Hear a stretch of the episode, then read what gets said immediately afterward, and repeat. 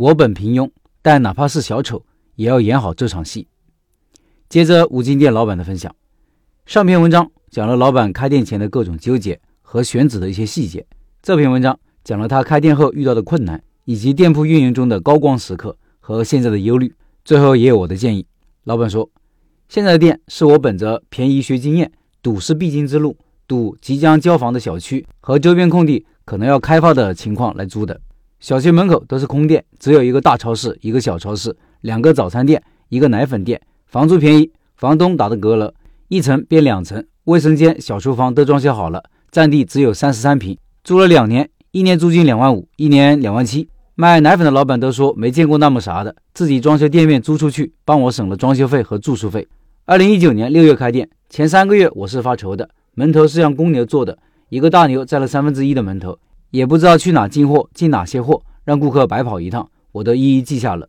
进货价格过高，让我知道量大才能低价；不知道定价，让顾客很抱怨。简单学习了维修的我，不是没有配件，但就是修不好。空空的店让顾客怀疑是不是空店，我只好把空盒子都撂货架上，显得货多。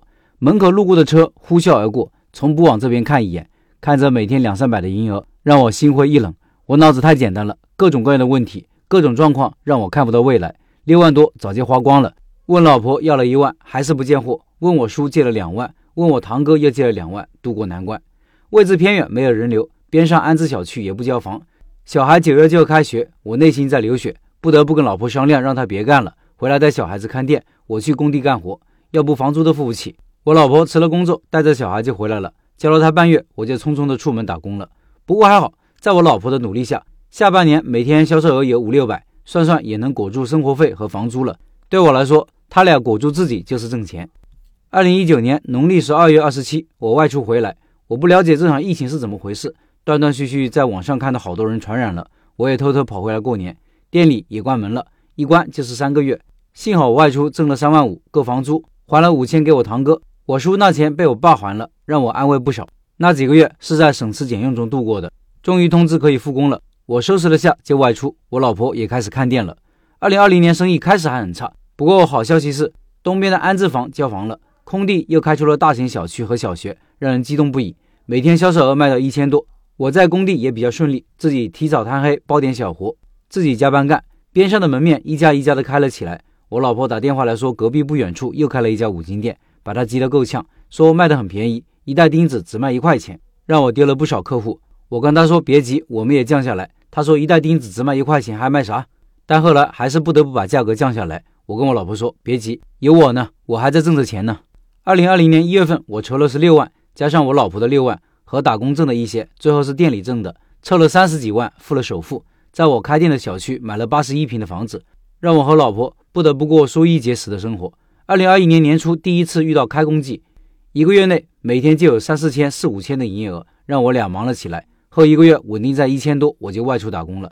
同时，上半年断断续续让装修公司把房子装修起来，也算有了家。这几天听陈老师讲的开店笔记，各种失败的案例，让我迷茫起来。现在平均一千多的营业额，让我不得不担心以后怎么办？囤了那么多货怎么办？我啥时候才能离开工地，找个大点的店面，和家人能够团聚在一起？五金店越来越多，工地越来越少，我该怎么办？商场如战场，我能走多远？如果我回去？一千多的营业额，让我们怎么在县城生活？还要还房贷呢？遇到好多刁难的客户怎么办呢？感觉好多问题啊！谢谢你们的观看，年轻人就要拼，不要平庸，哪怕是小丑，也要演好这场戏。以上是老板的分享。老板是一位忧患意识很强的人，他的店现在其实还可以，但是还有各种焦虑。这样的人啊，事情可能干得不错，但是容易过得不幸福。业务上，我觉得老板要多认识点小包工头啥的，就像我们餐饮店一样，要把大单顾客做起来。把线上业务做起来，有线上有线下，两条腿走路，走得快也走得远。如果开个店就是等客上门、看天吃饭、等工地开工，未免也太被动了。所以，老板应不应该回来呢？我觉得可以试着回来干一段时间。老婆守店，自己跑外头拉业务，营业额大概率是可以上一个台阶的。